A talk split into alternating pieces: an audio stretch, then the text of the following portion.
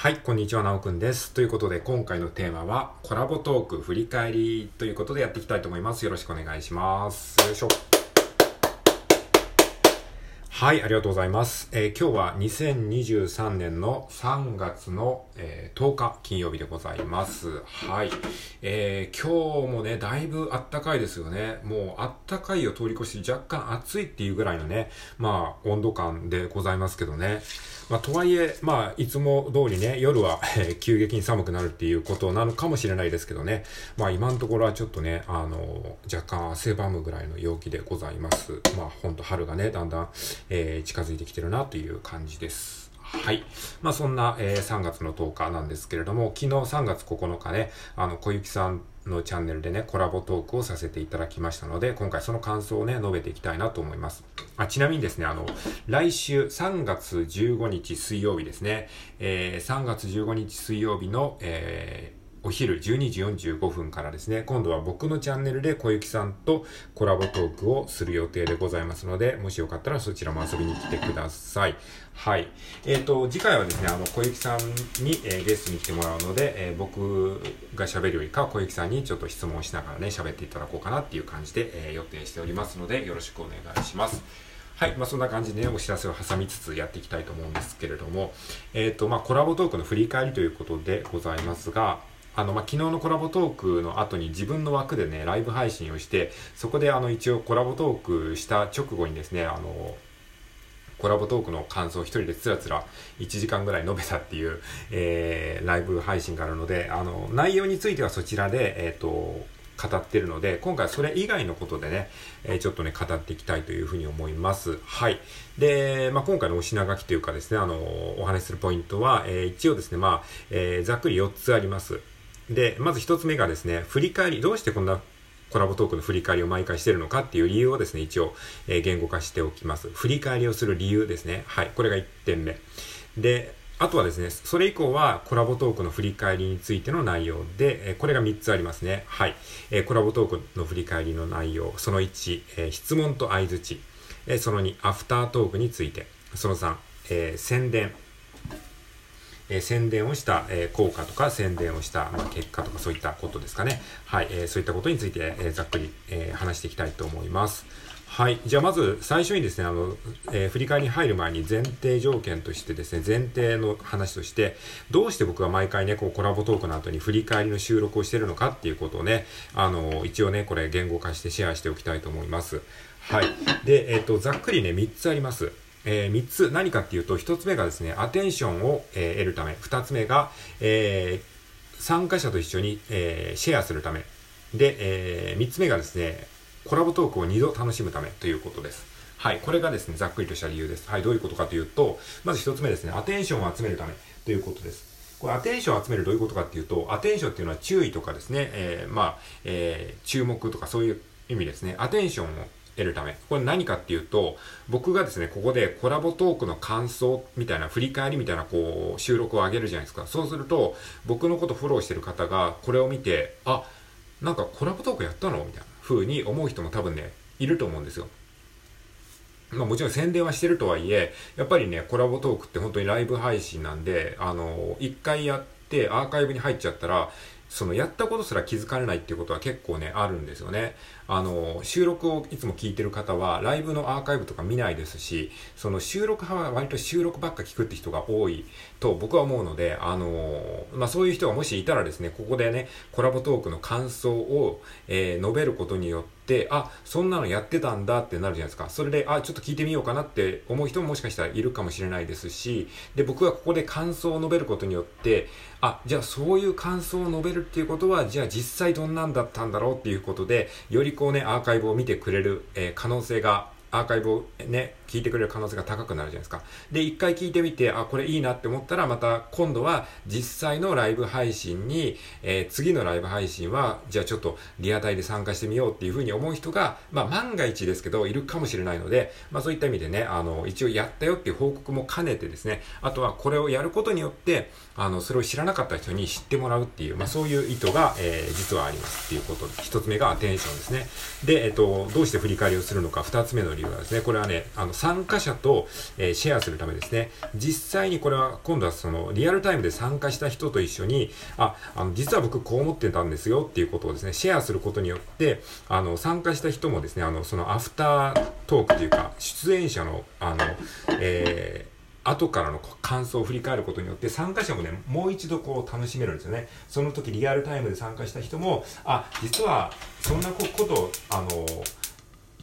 思ってやってたんだみたいなことがこう分かるので、まあ、シェアにもなるしであとはその僕自身がこのライブ配信をやってみて得た気づきを言語化することによって、まあ、そういうコラボトークに興味がある人にとってああなるほどなっていう風な、まあ、学びになるというかですね、まあ、もしくはコラボトークやったことがある人にとっても共感できるような話ができればいいかなっていう風に思って、まあ、おりますね。はい。ということで、えっ、ー、と、まあ、一緒にね、参加者と一緒に、あの、体験をシェアするっていう意味が2つ目の理由ですね。はい。じゃあ振り返りをする理由3つ目。えー、コラボトークを2度楽しむため。まあこれは完全に個人的な、あの、えー、あれですけど、理由ですけど、まあ自分が話すことによってですね、その話しながらコラボトークの内容をもう一度ね、噛み締めて、えー、楽しむっていう、えー、側面もあります。まあ、スルメを2度、2度楽しめるみたいな、スルメえいや、コラボトーク本当毎回楽しんでね、こうやって振り返りをすることによって、もう一回ね、こう自分の中で疑似体験できるから、あの、この話すこと自体が楽しいっていうね、まあ個人的な、えー、ニーズもあります。はい。まあ、そんな感じでね、僕はあの、コラボトークやるたびに、あの、勝手に振り返りをしてるんですけれども、そういった理由が、えー、一応あるということでございました。はい。ということで、えー、まあ、えっ、ー、と、一応ですね、本題の前のですね、あの、ちょっとしたヨタ話は、ここまでにしておいて、ここから本題ですね。本題まで6分48秒かかってます。えー、コラボトークの振り返りですね。はい。で、さっきも言ったようにね、僕のそのコラボトークの内容自体の振り返りは、僕のライブ配信の、えー、枠の中でですね、あの、おつか、お疲れ様でした、丸1、丸2っていうのが、えー、多分あると思うので、そ、そこでね、あの、1時間ぐらいつらつら喋ってるので、あの、まあ、倍速視聴はできないんですけれども、あの、まあ、そちらで一応語ってるっていうことなので、細かい内容についての話は、え、今回はしません。はい。まあ、その、えっ、ー、と、まあ、ざっくりとした話ですね。ざっくりとした話とか、あと前後の話について話します。はい。で、一応話すポイントはですね、さっきも言いましたけど、えっ、ー、と、コラボトーク自体の振り返りは3つあります。はい。1つ目、質問と相づち。2つ目、えー、アフタートーク。3つ目、えー、宣伝についてということです。はい。じゃあ、ざっくりと話していきたいと思いますが、まず1つ目ですね、えー、質問と相づちということですね。はい。やっぱね、コラボトークがどうしてこんなに楽しいのかっていうことを、まあね、あの、あえて言語化するとですね、やっぱり質問と相づちがあるからですね。うん。これはやっぱ自分一人では絶対できないんですよね。まず質問ですね。質問っていうのはその、僕が思いつかないような質問してくれたりとか、あと僕が普段話したくても話せないような角度から質問してくれるとめちゃくちゃ楽しいですね。例えば昨日のコラボトークで言うと、まあもちろんいろんな質問があったんですけれども、まああの、例えば NFT についてちょっとあの、聞かせてくださいみたいな話。えー、まあ NFT ね、まああの、これ昨日も話しましたけど、まあ NFT っていうね、あの、まあ最先端のあの IT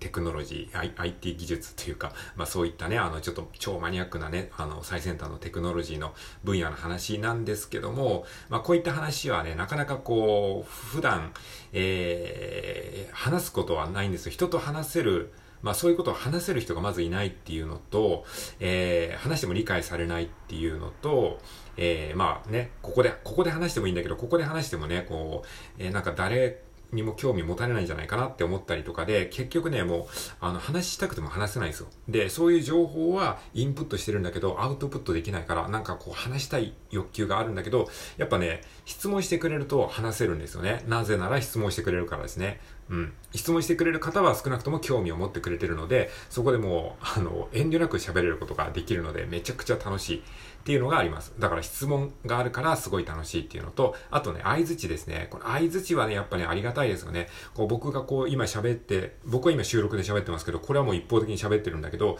ライブ、コラボライブだと、こうやって僕が今喋った時に、あ、そうですね、とか、はいはいとか、なんかこう相づち、相の手が入ることによって、僕もこう、相手のリアクションをつどつど確認しながら喋れるので、すごいね、話しやすいんですよね。っていうことをね、改めてね、思いましたね。やっぱこれはね、本当にコラボトークの、あの、楽しさ。まあ人と喋るってもう普通、普通そういうもんなんですけどね。やっぱ一人であの喋ってることをこうやっていくと、なんかそれに慣れちゃってね、人と話すってめちゃくちゃ楽しいんだなっていうことをね、毎回ね、思い出させてくれます。それはやっぱり質問と相づちにあるんだなっていうことを改めて思い出させてくれたということです。はい。で、コラボトークの振り返り2つ目、アフタートークですね。まあ、今回ね、あの、試みとして、アフタートーク、まあ、そのコラボトークやった直後にですね、あの、自分の枠でですね、勝手に一人でライブ配信の枠を開いて、あの、コラボトークの、えー、感想を、えー、述べるみたいなことをやったんですけども、そこにね、あの、一緒にコラボした小雪さんもあの、顔出してくださったりとか、あの、そのライブ配信に、えー、参加してくださった方も、えー、来てくれたりとかですね。まあ、そんな感じでですね、その、ちょっとした楽屋みたいな感じですね。あの、個人的な楽屋にこう、挨拶 に来てくれるみたいなね。まあ、別に挨拶来なくていいんですけども、僕は一人でペラペラ喋ってるんで、なんかそういう感じで、こう、えー、本番終了後の楽屋で一人でペラペラ喋るっていう、なんかそういうノリが結構ね、面白かったなって思ったので、またちょっとやってみようかなって思いました。まあなんでこんなことやったかっていうと、なんかね、もっと喋りたくなってしまったからですね。あの、すごくいい質問とね、あの、いい合図値をいただいたので、なんか自分もなんか、あの、話すエンジンがかかってしまって、このエンジンをそのままにしとくのもったいないなと思って勝手にね、自分で枠を作ってね、あの、なんならもう本当に小雪さんとの枠で、あの、もう延長チケット使いまくってね、あの、話してもいいぐらいのテンションだったんですけども、それはまあ、お互い予定があるのでね、あの、あんまりそういうことはしないんですけども、あの、まあ僕は少なくともね、あの、ちょっと喋る余裕があったので、勝手に自分の枠で配信したんですけれども、えー、っと、それがすごく楽しかったですね。あの、まあそういう楽屋裏的な感じで、参加した人も、もし、まあ、余裕があればですね、そこに参加してくれて、その余韻を一緒に楽しむっていうこともできますし、えー、まあ、あと一緒にコラボしてくれる相手も、相手の方もですね、まあ、もし、え、都合が合えばそこに、あの、ちょっと参加してもらうっていうこともできますし、まあ、それはすごく面白かったですね。はい。っていうことが、これが二つ目のアフタートークですね。じゃあ3番目は次のチャプターで。